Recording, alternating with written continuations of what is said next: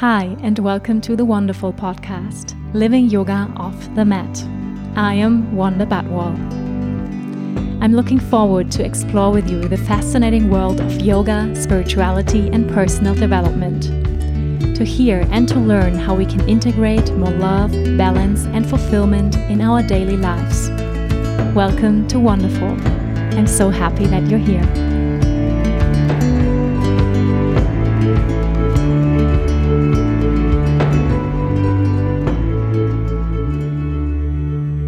Hey, hey, hey, and welcome to this week's episode. I'm so glad that you're here. I am super excited to introduce to you this week's guest. I speak to my dear friend, Light Watkins, who I actually got to know back in Bali when I was living there several years ago. Light and me met up in New York by coincidence when I was visiting there in January. Well, the thing is, I don't believe in coincidences, and I believe in good timing of the universe and I believe in manifestation. So guess what? Light has been on my list of people I wanted to speak to and interview for a while. So I am super grateful that this worked out so amazingly and I got to share this podcast with you. So thank you, universe. and thank you, Light, for coming into this podcast. If you don't know Light yet, well, you will get to know him now. Light Watkins is a Vedic meditation teacher, a speaker and best-selling author. He has been practicing and teaching meditation since 1989. So let me count. Yes, that's over 20 years ago. Wow. So he's obviously a very experienced meditation practitioner and teacher, and he has been teaching thousands of people how to meditate from grandmothers to dentists to people whose movies you have seen and whose music you have listened to.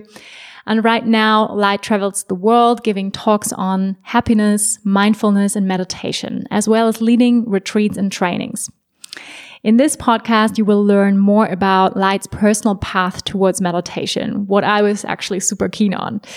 Light clarifies for us what Vedic meditation actually is all about and how this practice works and the benefits of a regular meditation practice on our health and how it lowers our stress level. He also shares with us why uncertainty is one of his personal daily routines, creating a life of uncertainty and why it's actually not so good for us to get too comfortable in one place. And last but not least, we speak about the importance of finding our purpose and life's mission in order to contribute and give back to this world. I am super happy now to share with you this conversation with the amazing Light Watkins. Enjoy. So, welcome, Light Watkins. Thank you so much for taking the time to have this conversation today. Of course. Thank you for inviting me on. I'm really excited.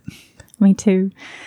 So would we, would you be so kind to lead us into a little transitioning, arriving meditation just to transition from where we're coming from into this moment? Okay.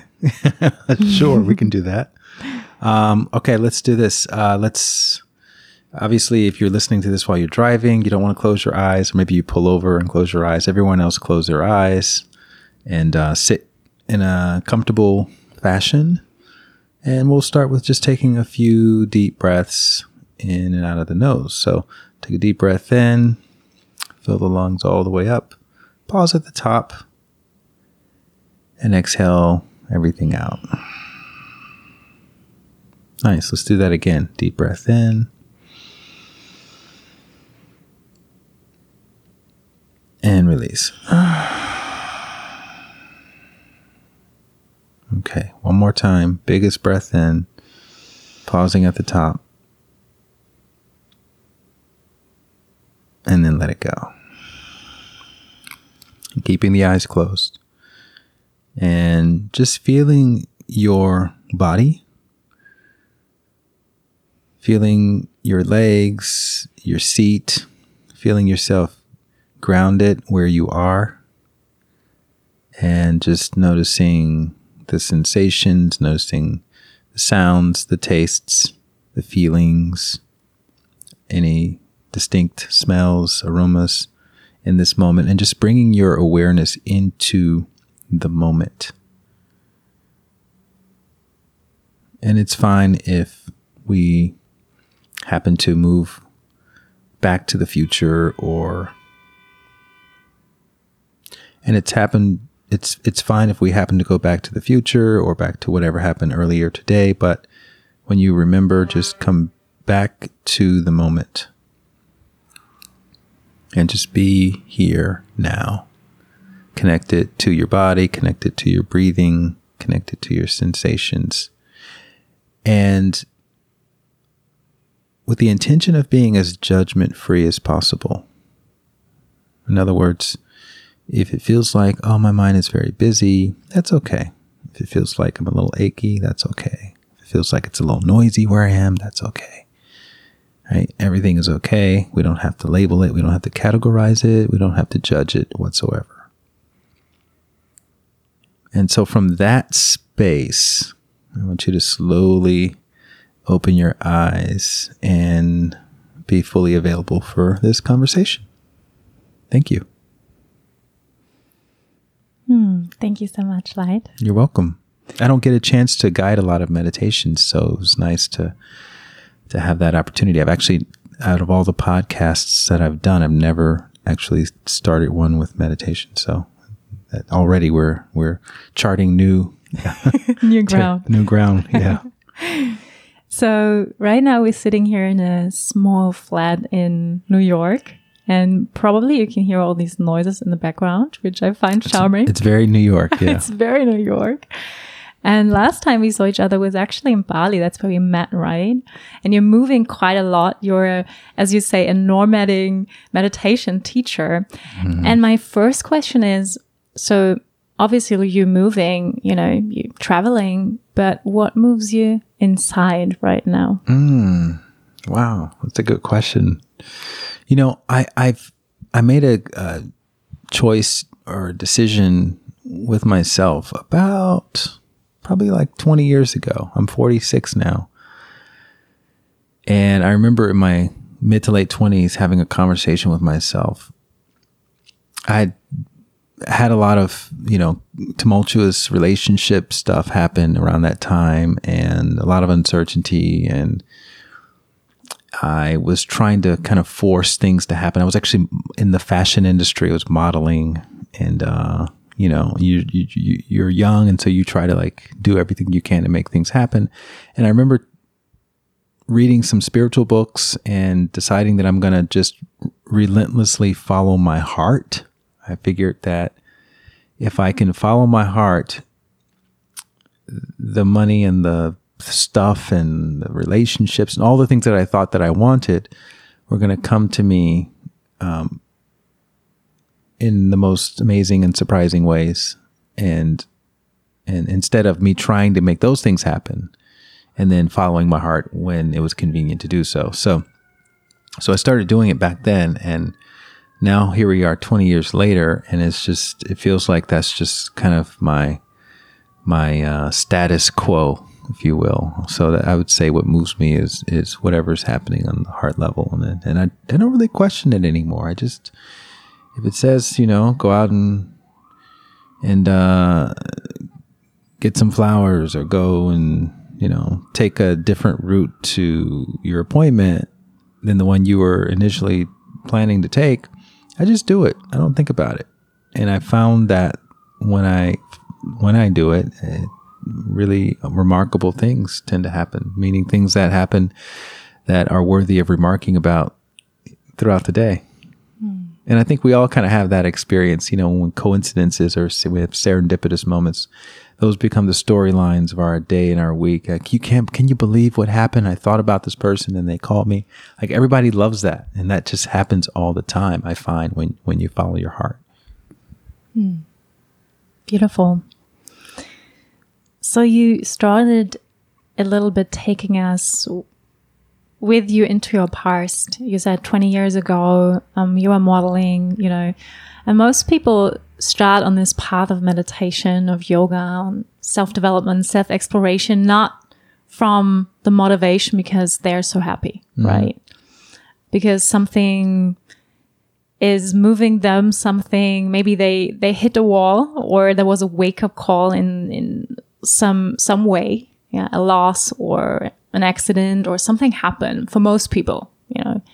Um, most people come onto this inner path because of some kind of suffering. So, would you tell us a little bit what was it for you that brought you onto this inner path? Yeah, you know, it's interesting. I was at a retreat that I was facilitating about a couple years ago down in Peru, and the and the guy that was running the center, we were having dinner one night, and he asked me the same question. He said, "You know, you're a meditation teacher, and that's great." He goes, "What what- did you have like a dark night of the soul? Mm-hmm. Was there like some really crazy thing that happened that kind of shifted your path?" And honestly, I I that wasn't my experience it's not to say that I've had an easy life, although I've had a, a uh, I would say I've, I've had a fairly um, happy, happy experiences in life. Um, but I would say that the thing that got me most interested in this path is curiosity. I've always been really a curious person. Uh, and my mother actually used to, um, she commented that when I was a kid, she would spank me a lot because I would always break the toys that she would give me. And she realized after some time that it wasn't that I was purposely destroying things. It just, it's just that I wanted to see how they worked. I was always curious about how things worked. And so as I got older, the toy that I wanted to see how it worked became these sort of inner practices, right? I started with yoga and that was interesting. And then of course, when you're in the yoga space, everybody makes reference to meditation. You know, yoga is a preparation for meditation. So then you Hopefully. hopefully, yeah. And then you start scratching the surface of that and you start to see these images of, you know, guys sitting in caves and wearing robes and, you know, walking around naked with ashes on their body. And you're like, what's that all about? All about? And you dig deeper and then you, you start to learn about the Vedas and all of different systems of, of yoga and meditation. And so it just kept intriguing me to go deeper and deeper and deeper. And and I would say that that was the most um, that was the thing that was most uh, responsible for me getting into the path that I'm on now. It's just my own curiosity, and and and also not letting kind of quote unquote normal things stand in the way. Right. I got my first job out of college in uh, advertising and I knew within a few months that, you know, this, I looked around the office and it was a great job. It was like my dream job that I always wanted to get. And it was in the creative department. And, um, and I would show up, you know, before the office opened and leave, be the last person to leave because I just love, I love the work. But when I looked around and I saw the people who had been there the longest, nobody really seemed to be all that happy. It's it's like they were on this sort of treadmill, waiting for the next thing to happen, the next promotion, the next vacation, the next deal, the next pitch, and um, and I just kind of did the math and thought, you know, I don't really want to be, I don't want to be locked into this thing ten years from now, feeling like, oh my God, I become that person, waiting for the next thing to happen, and now it's too, I'm all, I'm too deep into it, and I can't I can't go anywhere because I have a family or have this or that. And so now I have to like kind of keep going in this direction because I'm already too invested. I didn't want to, I didn't want to be invested in something like that. So, and I wasn't meditating or anything or doing yoga back then, but something inside just told me, look, quit the job and just start traveling around and just live a life of uncertainty. And that's, that's the answer and I didn't have that language. I would have never been able to articulate that in the, in that way back then. But I just listened to it, and um, and that's kind of how I got into the the modeling industry. Is from quitting my first job because I I leaned into uncertainty, and I found that that's that's really the thing that kept me curious and excited about all of these other things that came a lot later. And if I wasn't in a position to make a move really quickly, I probably would not have been able to invest the amount of time into my yoga and meditation practice that I originally did. So you are a Vedic meditation teacher. Mm-hmm. Would you describe a little bit how did it come that you chose this kind of meditation practice? Um, so perhaps also who's your who was your teacher, who is your teacher, and also what type of meditation that is for the ones listening um, who who have no idea what Vedic meditation is about. Sure. So, um, and that, I like the distinction of um, the idea that meditation, there are different paths because a lot of people treat meditation as the same thing. And um, there are thousand ways to meditate. And if you ask a thousand people, how do you meditate? You'll get a thousand different answers. So I would, I always tell people I didn't really choose Vedic meditation, it chose me. And what I mean by that is when I was trying out a lot of different styles of meditation, I didn't quite feel at home. And it wasn't until I met my my Vedic meditation teacher and I was I was invited to in fact it was 17 years ago this week. I was invited to an apartment in West Hollywood, California to listen to a talk about meditation. I had no idea what to expect. I was really just going along because my good friend was hosting it and I wanted to support him. I never thought for a million years in a million years that I would get anything of value out of that session. And when I showed up and the teacher came out from the back, I I noticed that the teacher had what I was looking for in that office, in that advertising office. He had that sense of happiness I did, that I didn't even know existed until I met him. And I was like, that's it. that's what I've been looking for. This is it. I'm home. And, and I would have learned anything he had to teach. Um, and it wasn't like he was sitting there with a big smile plastered on his face or anything like that. He just, he just seemed content. He seemed fulfilled in a way that I'd never seen anybody, um, have that level of, of inner happiness. So I already knew that I was gonna he was gonna become my teacher. What And- was his name? His name is Thom Thom Knoles. Thom Knoles, American man, but he had studied with Indian uh, his Indian teacher over in India for many years, and, and he'd been traveling around the world teaching people to meditate from all walks of life. So I started becoming his protege, and after about four years, he invited myself and some of his other proteges over to India to train us to become meditation teachers, which was really exciting because there, you know, this is back in 2006, so there weren't a whole lot of meditation uh, teachings happening around the world. There was no apps, there was no YouTube, there was no Google. There was just analog experiences and I felt like I was in this sort of secret society where people were really enjoying this practice, and um, and the community was budding and building, and and it was just fun.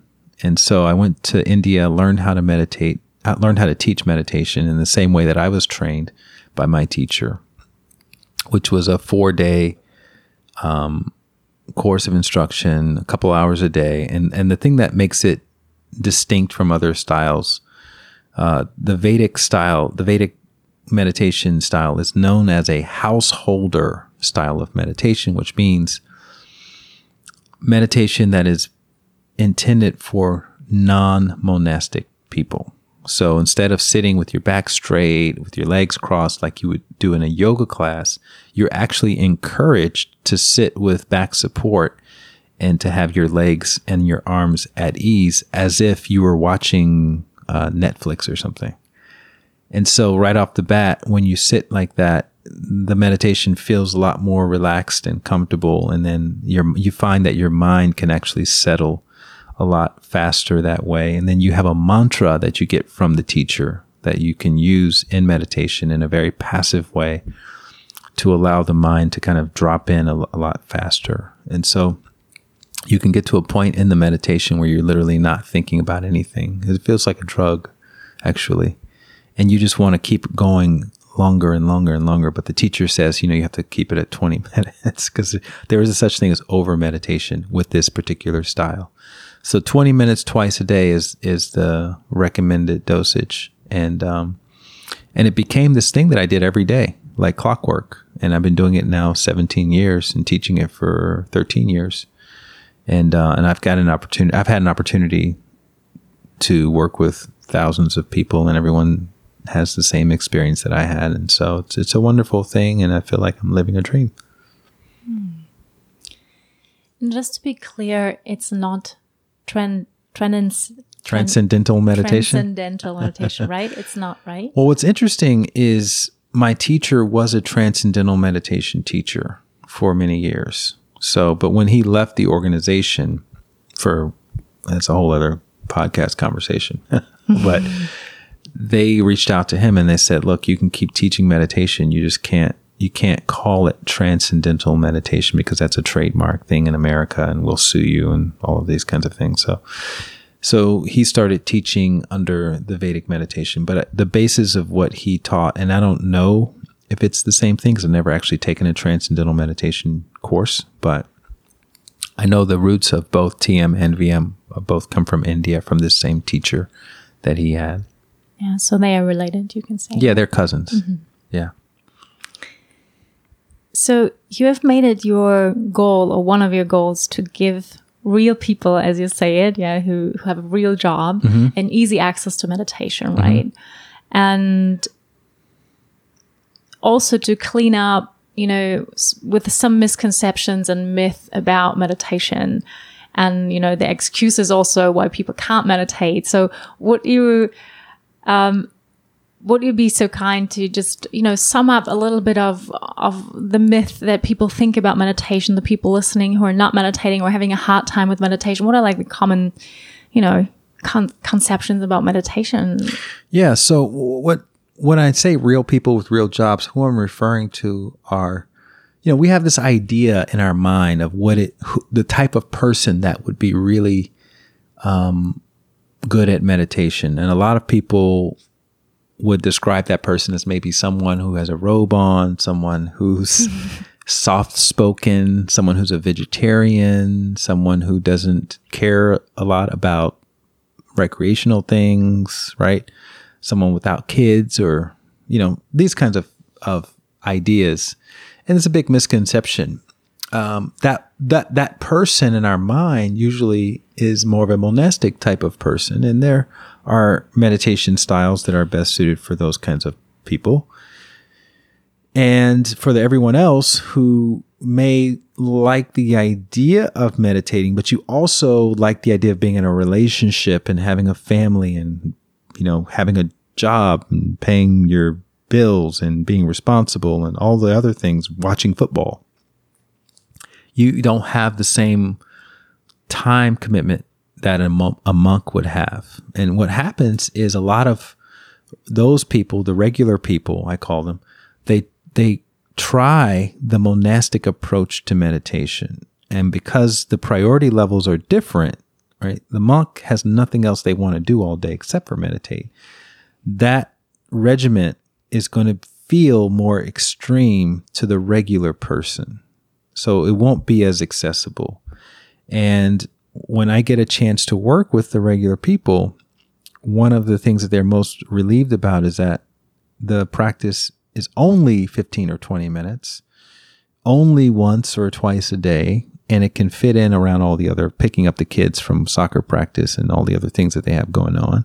And it feels great and restful while they're doing it. So they don't have to contend with the, what they call the monkey mind. Um, because that actually goes away once they they learn the householder style of meditation. The monkey mind is really dominant when you're trying to do the monastic approach to meditation, and uh, and so it turns it transforms from this activity that felt like a chore into one that feels actually like um, a delightful, enjoyable usage of your time and your energy, and so um, and so it's usually refreshing for people. And the great, the best part about it, and this is what I appreciated about it the most when I first learned it from my teachers, that it's not belief based, it's not faith based. When I first was dabbling in meditation, that the guides and the facilitators would say, you know, just you know you have to have faith that you know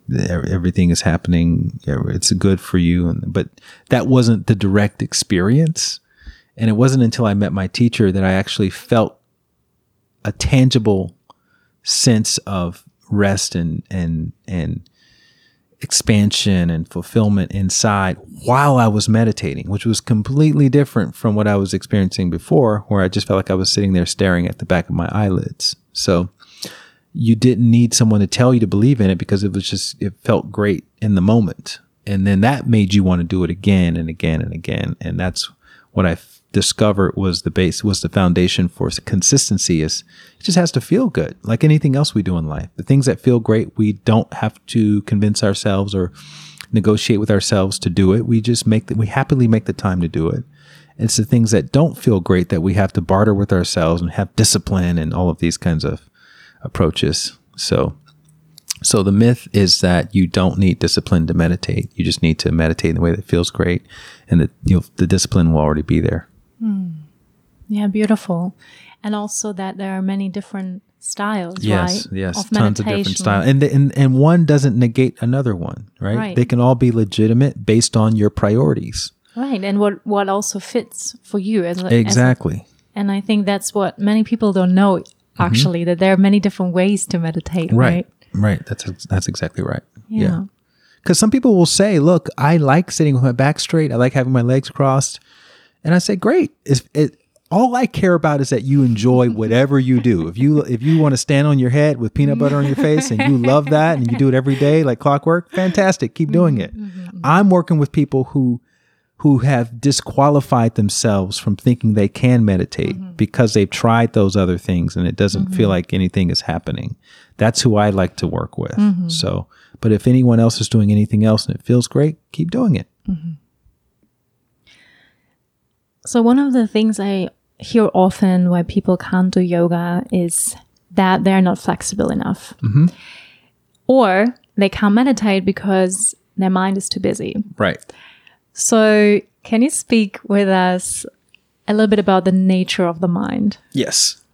So, if someone said, My mind is very, very relaxed and calm, congratulations. and it would be perfect for meditation, that person would be weird. They would be, and not weird as in, something is wrong with them. It would just be unusual, highly unusual, because most people feel that way. Everyone thinks I'm the only one who has a busy mind, but actually, everybody's mind is technically busy. And, and by that, I mean, everyone is constantly thinking when you're, when your eyes are open and you're in the waking state, which is what you're in while you're listening to this podcast, your, your mind is, is experiencing three thoughts a second, right?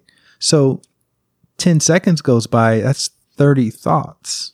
Now, when your eyes are open and you're engaged in activity, you may not notice that 30 thoughts just kind of flew by in those 10 seconds. But when you close your eyes and you sit there for 10 seconds, those same 10 seconds can feel like 10 minutes, right?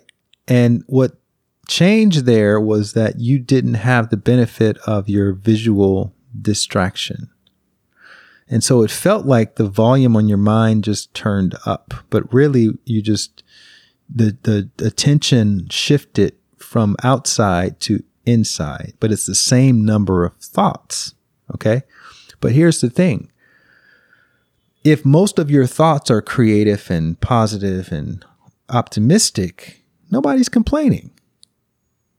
Right? We only complain about negative thoughts, stressful thoughts, anxiety ridden thoughts, right? Nobody's complaining about having too many happy thoughts. so it's not really a question of my mind is too busy. It's the quality of the thoughts that people are complaining about. Now, where do those negative, stressful thoughts come from? Right? Is it coming from the mind or is it coming from somewhere else. And here's what I teach people when I'm I'm getting them to understand the nature of the mind. The mind is really the outpicturing of what's leaving the body while you're meditating. In other words, if you're sitting there thinking negative, stressful thoughts, it's not because you have a negative, stressful, broken mind. It's that you've exposed your body to so much past stress and trauma that the body, under the influence of meditation, and this is a whole biochemical chain reaction of events, starts purging the now useless, unnecessary trauma and it's leaving you through your mind. And so the reason why it feels like your mind is monkey, it's behaving like a drunk monkey is because meditation is actually working, right? And so that's really the big aha that people have when they're learning how to meditate in, in my trainings is that actually there's nothing wrong with your mind. It's it's actually a function of your body that's working better and better on your behalf. And how do you know this is happening? Because when you start meditating on a consistent basis, you're able to sleep better. Your body's able to digest food better. Your body's immune system gets stronger. Your hormones become more balanced. Your reproduction system starts to move back towards balance. So all of these things are happening and these are real life practical concerns that people have. Then people spend a lot of money trying to fix but if your your body has a lot of stress it's carrying around, you can take all the medication in the world. It's not really going to change things very much. So that's why they say meditation is one of the best natural interventions when it comes to healing the body and moving back towards balance because it's an inside out job and the stress can have a really debilitating effect on our health that um, it can be really expensive and time consuming. If we don't if we just try to ignore that part and try to do the whole whack-a-mole you know outside in approach to healing ourselves. So the thoughts are just the price tag that you have to pay in order for the body to find its its balance and and uh, and that just so happens to happen during the meditation process mm.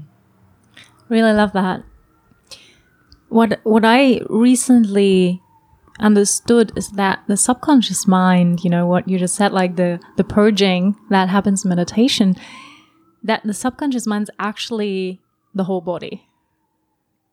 Yeah, there's no separation. Right. The mind many, is the body. Right. It's not just so the brain. It's not just in the head. Just to make that clear, because many people think that yeah. the mind is the brain. It's the brain. No, it's the whole body. It's right. the whole body that's being positively influenced during the meditation. So, like I said, the brain is like if you look, imagine your body's like a um, uh, radio or something like that. The brain is the speaker, right? It's just going to, it's just going to project whatever's you you tune into in that moment.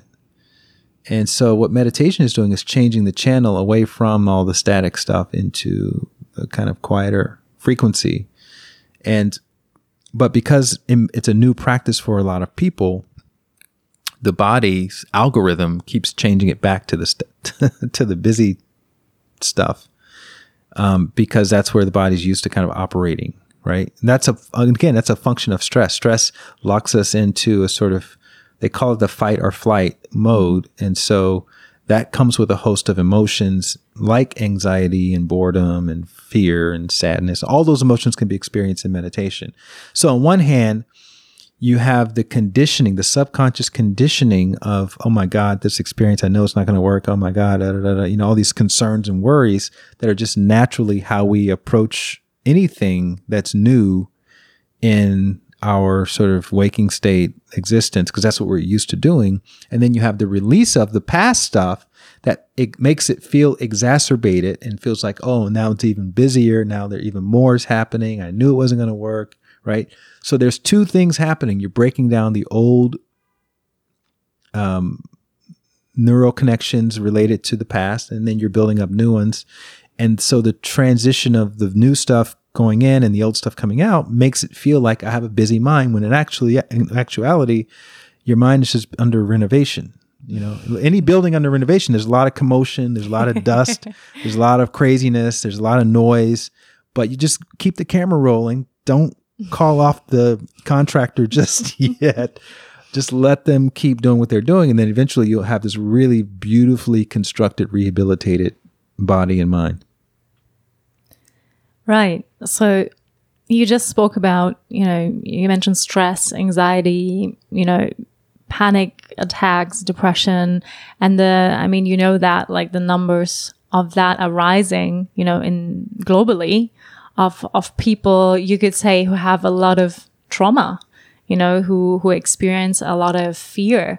And so, as you said, meditation is one of the best ways to, yeah, to, um, what is the English word? So maybe you can help me to pre, Preventive it, preventive it, Yeah. uh, pre, prevent, prevent it, prevent. To, to prevent it. yeah.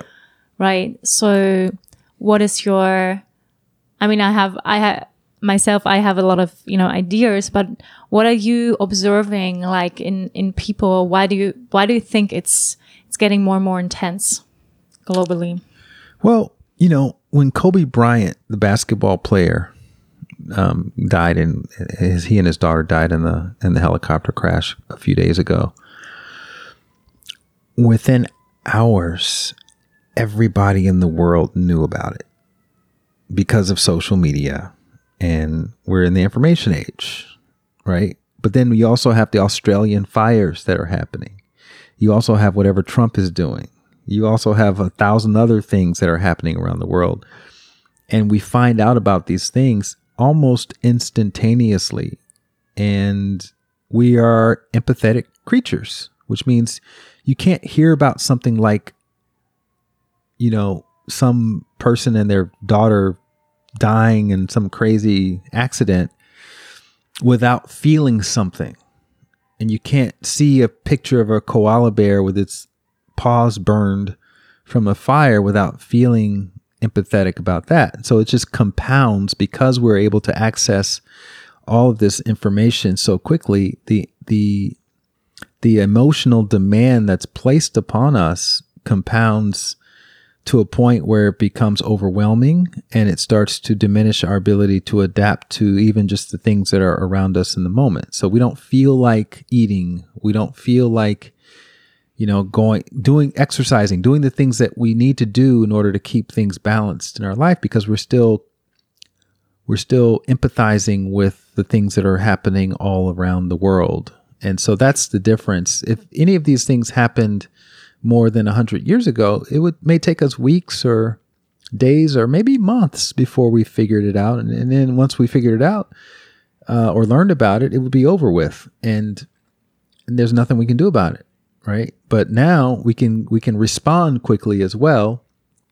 And so that adds another layer of responsibility and uh, and a sense of purpose um, when when we hear about these these quote unquote bad things happening all around the world. So you know what we need to do is everything that we can to keep ourselves balanced. This is like when you fly in the airplane, and we've all heard this a million times put the gas mask on yourself first before you help anyone else.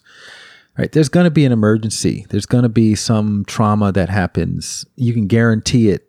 Uh, you know, every week there's going to be one or two things that happen that you weren't expecting to happen.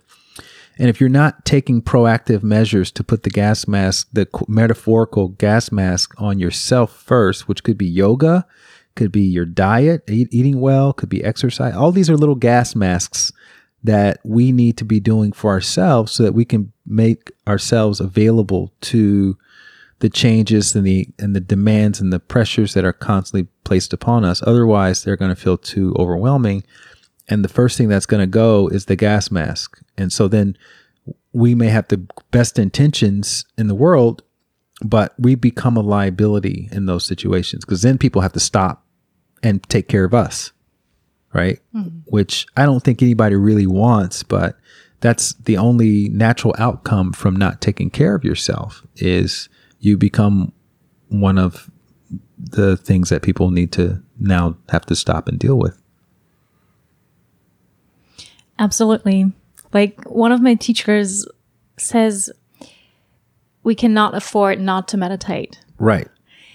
because It's too expensive. it's too expensive. It's too expensive not to meditate. Right. And I I think that's, you know, because of the state of the world and the challenging times we live in as you said, we, like we get information in like the speed of light and we are confronted by thousands of informations coming in every day, like so much. So I feel the balance, as you said, needs to be equally high to that what's coming in like and it has changed. I mean like the iphone it's so new actually mm-hmm. right? It's like I, I, remember like the iphone like how old is it? Like it came out in 2003 like, yeah, yeah, something exactly. Like so so i feel also the interest in you know yoga meditation spirituality is growing because of that fast paced growing information that's coming in. Right? Well, that's what's exciting, you know, is is yeah, being so alive in this time where where there's a resurgence happening. There was one in the 60s and the 70s, but now it's resurging again the meditation. And you know, honestly, you have to credit a lot of these situations. Like I I joke around, I'm not serious when I say this, but I joke around and I tell people I'm a big Trump supporter. Because nobody has driven more people to meditation than Donald Trump the Donald true. Trump's antics, right? There's, they stress people out and they feel like, okay, well, I need extra tools and let me go get a meditation. But you know, whatever it takes. So, um, a lot of a lot of uh, these things that are happening are the reason why people, more people, are seeing quote unquote alternative wellness as the real wellness that I need to be doing because that's going to keep me out of the operating room, right? Because that nobody wants to experience that but you realize that you I've got to do some preventative maintenance here, right? I do it with my car, I do it with my bicycle, I do it with my scooter, I do it with everything, my dog, but I don't do it with myself. And that's been the missing piece all along is is you can't just ingest all of this junk food, whether it's news, whether it's clickbait, you know, media, or any other, you know, alcohol or recreational drugs, that's junk food. You can't ingest it without having some negative effect or impact on your mind, body, and spirit. So meditation is is the body's equivalent of eating vegetables and organic and, you know, drinking water and and all of that. And that and, and you start to see that in the way that you feel less inclined to click on the article about whatever the Kardashians are up to or you know, some other kind of uh, thing that's not really adding value to your life, and that's that's that's again a big sign that oh, it's it's working. So you may have a busy mind in meditation, but you're you're involving yourself less and less in gossip conversations, and you're you're feeling more more inclined to follow your purpose and get out of dead end relationships and let go of that soul sucking job and stop doing stuff just for money and just because you're lonely and all the, the kind of coping mechanisms that we have as a society. You know, a lot of that stuff is happening subconsciously, but you start to become more and more aware of it. And, you know, these are all stages in your own personal development and progress. And those are wonderful things. So, so you'll find that your inner work will help you uh, be able to navigate that path because we're all on the path, whether we realize it or not. It's just that a lot of us are fighting it and we're still thinking that the answer is outside of ourselves. And then ultimately we get to a point where someone runs into someone like you or me and we help them to see that actually the answer is found inside of yourself. And you really need to dedicate yourself to that on some level, it needs to be a dedication, needs to be a commitment. You need to be consistent with it because the external forces are so strong and the cultural indoctrination around the happiness being outside of yourself is so strong that even if you come to one class here and you know you read a book there you're going to get sucked right back into that kind of dark hole of you know you got to go and make more money to be happy and you know success is all about how what kind of house you live in and what kind of car you drive and and uh, and and if you look at the people who have accumulated the most things, you're gonna not you're not going to find happier people than you're going to be able to find in some village in India or Indonesia or some other place where people don't have anything, right? There's really no correlation between having billions of dollars and having nothing. It's really about what you're experiencing inside and, and the family you're around and, you know, how grateful you are for what you have and these kinds of intangible things that uh, that need to become more prioritized. So, what are some of your habits you created around next to meditation? Like, how does a typical day if there is such a thing. Like, but what are like some habits that you created that, you know, support you? What are your little gas mask? Well, one thing I've done in the last couple of years is I've become nomadic. And what I mean by that is I got rid of my apartment. I had this beautiful two bedroom apartment in Venice, California. I was traveling a lot for work and I just decided, you know what? I'm too comfortable. I have all of my needs met. Everything is kind of in place. And I'm not really growing enough in my environment. And I know this is, sounds crazy to some people because that's what everyone achi- aspires towards is being comfortable, and not having to worry about like how am I going to pay my bills and da da da da. And so I I purposely jettisoned from that situation into not having anything. I gave away all my stuff. I moved out of my place. I don't have a car. I only have a backpack with whatever can fit into the backpack. So if it doesn't fit into the backpack, I can't bring it with me. So I've got a few days worth of clothing and um, I have to hand wash everything almost every day.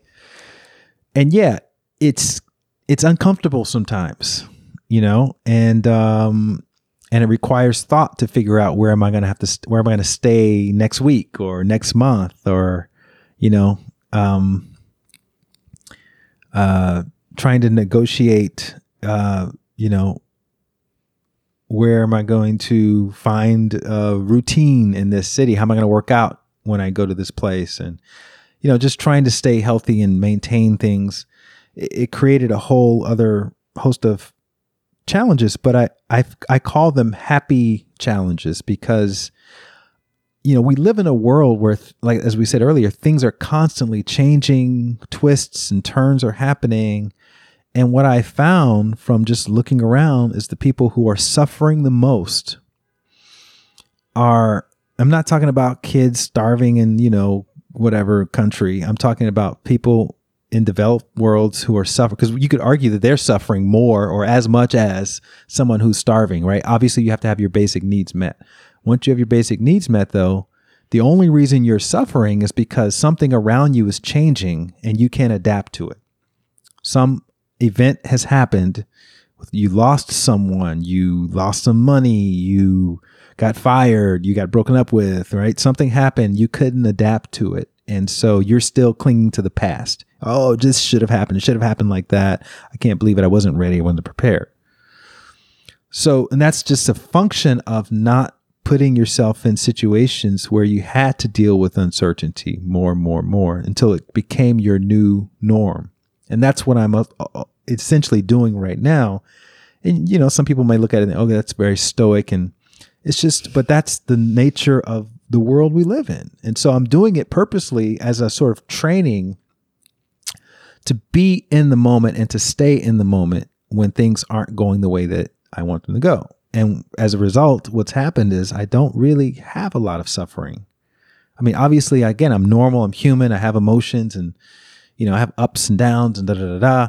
But I find that more often than not, I'm able to find a sense of gratitude, a sense of, of, um, of happiness inside that is not based on something happening on the outside. It's just because that's where I am and this is, you know, what, who I'm surrounded by. And, and so that uh, coupled with, I've been writing these inspirational emails every day for the last almost four years. And so Wow, every day. every right? day, not haven't missed one day. Wow. And that's been a really interesting exercise because it's So for- where do you start? Like when you write that, because I can't imagine you sit down I and sit you're down inspired always. every day. right? Well, that's the thing. That's the thing. What what happens is, you know, you you get really good at at finding the silver lining, the inspiration in almost anything, almost any and everything.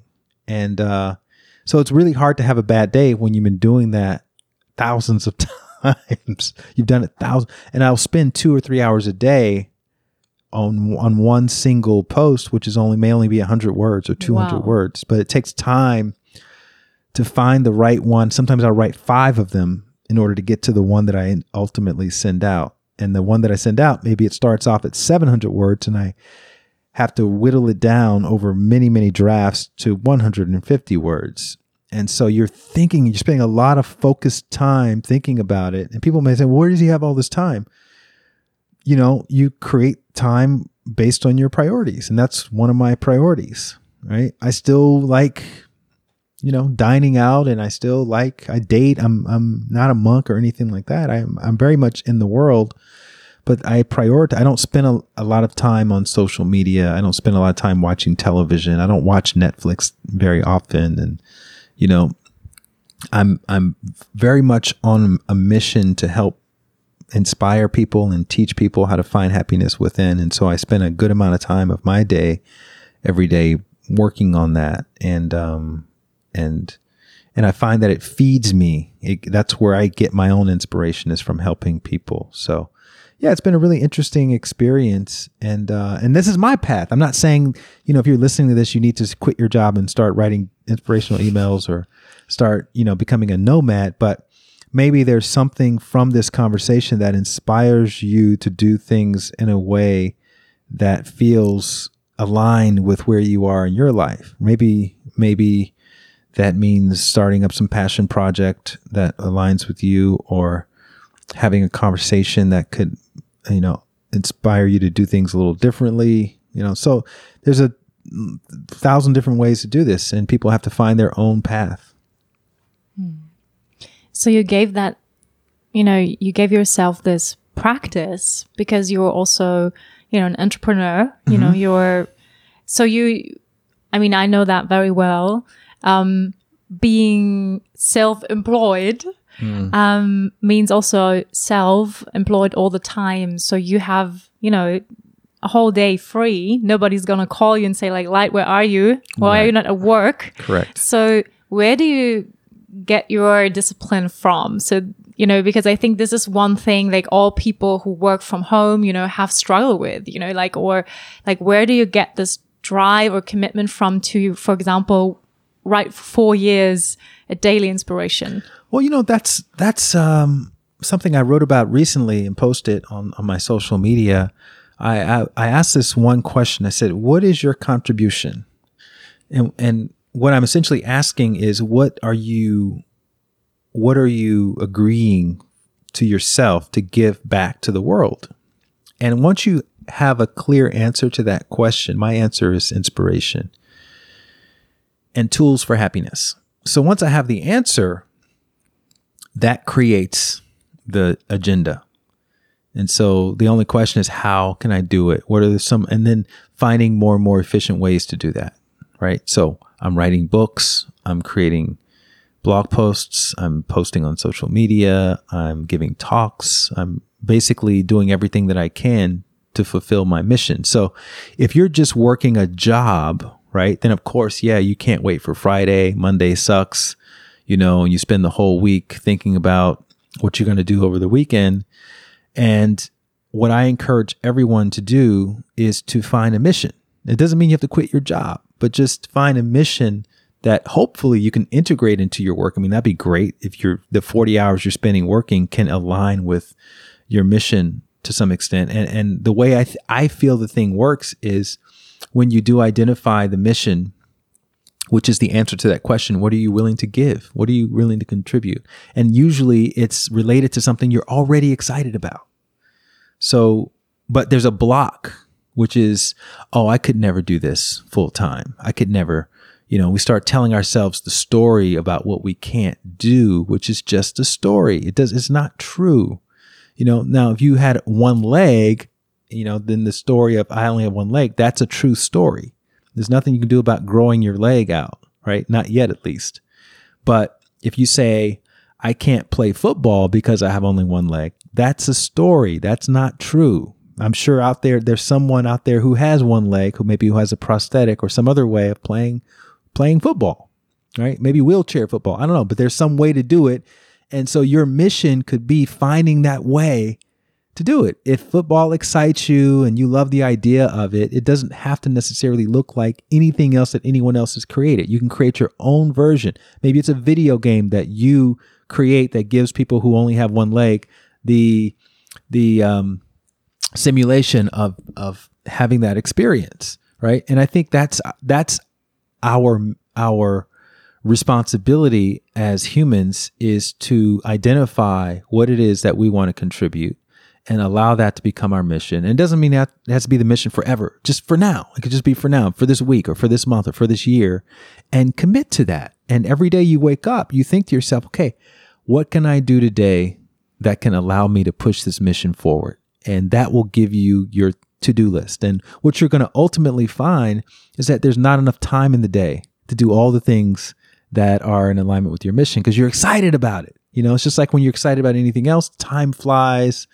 and you get you can get people enthusiastic about it because you're enthusiastic about something and and you just find yourself having these conversations and you're not even trying to get people to help you but they just offer to help you because they want to be a part of someone of something that's usually bigger than someone just kind of trying to pay the bills and and uh, and take things for themselves right? So i feel like a lot of the world is is geared around taking and and and trying to like, you know, grind and hustle to make things happen for themselves. But when you really get to the business of contributing to helping people in some meaningful way, I think that's where you're going to start to see your real potential and the level of creativity that you had no idea was inside of you is going to start to come out because it's going to be, it's going to require that level of commitment um, to be able to move things forward, right? And and and a lot of that is going to bring about some uncertainty. So you want to be practicing some of that. A lot of that is going to bring about, um, you know, doubts and fears because the world is not geared towards people doing this. The world is very much geared towards people falling in line and being on some assembly line and um, and taking. And so that's that's going to be confronting. But you you know that's that's again that's why I'm doing the nomad thing is that it, it allows me to kind of move beyond that status quo normal conditioning that people tend to succumb to. And I, i'm victim i become victim of that too sometimes. But if, if you practice it intentionally more and more and more i think you'll find that it's easier to stay on mission and and not and not uh, not deviate so far from whatever your purpose is. Hmm. So you already have given me a little bit of that answer to my next question, actually, which is what is your answer to why are we here for? And you said giving and giving from that place of what inspires us, um, shifting our perception to gratitude, you know, what we already have, being grateful, giving back, reaching a level of contentment. That's what I heard you saying so far. So would you add some things? What is your what is your yeah your your your view on why are we here? Like, um, I think that's a really great summary, and I and I, and I think that uh, you know, on some level, if we keep our focus on just helping other people, living our lives in some way that benefits other people, I think that we don't even have to know what our purpose is.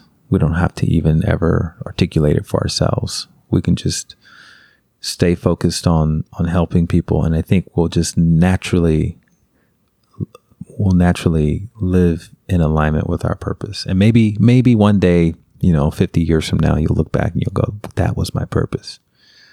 Right? How often does that happen when you're in a situation, you think the situation is about one thing, and then time goes by and you look back and you see that it was a completely different lesson that you were getting from that situation? It happens all the time. And so I, I think even letting go of the need to find a why uh, is, is, uh, can be useful, right? If it's something that's kind of coming to you and it's clear, that's great. But that could be just one aspect. You know, I'm always reminded of the story of the the seven blind men who were trying to describe the elephant, and one one was underneath the belly and said the elephant's this big round robust thing. And someone was on the trunk and said the elephant's this narrow kind of spongy thing. Someone was on the ear and said the no no, no this elephant it's a flat pancake like thing. Someone was on the tail and said no it's a little stringy thing right? Everyone was describing the elephant from their perspective but no one was describing the elephant in its totality and so I think our purpose is a lot like that. At different points in our life, we're in different parts of the elephant, but we're describing the same thing. And, you know, it's, it's not important to necessarily articulate it. What's important is just listening to whatever's being communicated inside and to keep moving forward, to keep challenging ourselves to to uh, do whatever we're being called to do inside. And and and you know the pieces of the puzzle will slowly come together day after day after day, and then at the end of our life, on our last day, whenever that day is, we'll look back and we'll we'll we'll see the whole thing, the whole picture, and we'll say, "Oh, that's what it was about." Hmm. Speaking of totality, so from the yogic tradition, there is, you know, a path you can walk on, you can progress on, on that. And this path is called path of awakening, right? So how does your tradition see that awakening? Is it a process or do you think it's possible to actually wake up on a park bench? like Eckhart Tolle. Right. So I think the the um, the way that they would describe it in the Vedic meditation tradition is uh, the process of self realization, which is an unfolding, right? And it's an unfolding of awareness, meaning you're already you're already that capital S big self is already there. It's already playing out. It's just that your little s self is becoming increasingly more and more aware of it. Um, day after day with with more and more experiences. Now, I have an analogy that I use to kind of illustrate it, which is the light bulb, right? Let's say you have a 100 watt light bulb and it's been kind of neglected and it's gotten caked over with dust to the point where when the light bulb uh, is supposed to be projecting 100 watts of light because it has all the dust on it it's only projecting what looks like 10 watts of light. So it's only accessing one tenth of its potential. And so the casual observer may think, well, that light there is something wrong with it. You know, sure, when it was born, it was bright and cheery, but now it's dim and dark and uh, defunct. And so with practices like yoga, meditation, and therapy, and gratitude, and all of those inner work exercises, it's kind of like taking a little cotton swab and just cleaning a little bit of the light off here, a little bit there. Now, meanwhile, dust is falling every day. So the cleaning process needs to be f- as consistent as the dust falling process. But if you clean off more dust than is landing on the bulb, then eventually what will happen is the light will become brighter and brighter and brighter. Now, where did the bright light come from? The bright light was already shining from within. It's just that you're getting rid of the thing that's blocking it from coming out, which is the stress or the trauma or the whatever needs to be healed um, from from from the the dust that's caked onto the, the bulb. And so eventually with consistency, the light starts projecting its full potential 100%, 100 watts. Now, if you have a room where a light is projecting all of its potential, that room and everything in the room will seem brighter, right? If it's only projecting 10% of its potential, there's a lot of darkness, there's a lot of shadows, there's a lot of scary looking things happening all around and you can't quite make out what is that, you know. So, all kinds of reasons for concern. But if there's a lot of light, then you can clearly see, oh, that's happening because this thing is over here and that's connected to this, and there's nothing to be afraid of, right? So you have a sense of fearlessness as a result of the light's potential being fully realized, self realized. So that's kind of what the self realization process, in, in my understanding, is like is the the potential is there, and as we have to as we do our inner work, we cultivate it so that our awareness becomes brighter and brighter and brighter, and then everything that's already around us. And we could be living in the exact same situation, but we're able to see things a lot clearer, and we're able to see connections and make distinctions and discern and prioritize a lot better. And then life gets better because of that. We're not bumping our knees into the things anymore because of all the darkness. We can see where we were stumbling before, and now we can make better choices. Okay, last question. If today would be your last day, and you would have three messages for humanity to be left, things you've learned, things you want them to do or understand about life, what would you tell them? Wow, that's a big question. I know. Saved the biggest for the for the last. Wow, what are the three things I would tell humanity um, on on this last day of mine? I would say that your the answer is inside of you, not outside of you. It's inside of you.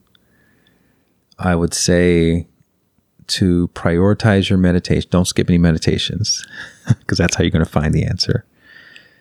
And I would say that the unknown is the safest place to go, and the known is the riskiest place to go. So favor the unknown. Beautiful. Yeah, thank you so much, Light, for all of your time and wisdom and shared experiences. So, where can people, you know, dig more into um, what you offer, with what you inspire? Sign up to a newsletter. Yeah, so I would go to lightwatkins.com. I would sign up for the daily dose of inspiration. I would also sign up for the Light Watkins weekly, and I would also sign up for my monthly e-zine called the Daily Meditator. And I know that, you know, nobody wants to be spammed and, you know, have nonsense people selling stuff in their email box, but I tr- I really do try to give because I hate that too. So I try to give a lot of value in my newsletters and um, you'll definitely get inspired, you'll maybe laugh and you'll get you'll be very informed about all the things happening in and around the community related to meditation, happiness, inspiration. So um, sign up for all three and then just unsubscribe from whatever you don't want after a couple of weeks. But I, I, have a feeling you'll stick with all three. And then follow me at Light Watkins on Instagram and on Twitter and uh, and say hi. Tell and me tell me you found me through this podcast. Yes, please. And you wrote a book. I've written a couple books. One is called Bliss More How to Succeed in Meditation Without Really Trying. That's the book I wish I had back when I was struggling with meditation um, in my first few years. And then I wrote another book called The Inner Gym, a 30 day workout for strengthening happiness, which is the answer to what we were talking about earlier, which is the, um, the emotional wear and tear of being so empathetic as a human and how I can build up my inner happiness so that I can deal with all of these changes and information from all parts of the world and not not be taken out of my own um, sense of happiness. Mm-hmm. And would you say a few words about your last book, Bliss More? Sure. Yeah, Bliss More is um, it's been out for um, about a year, maybe a little bit longer, and um, and it's written for regular people. Uh, I you know I so I do these trainings around the world. I do retreats, and it's wonderful.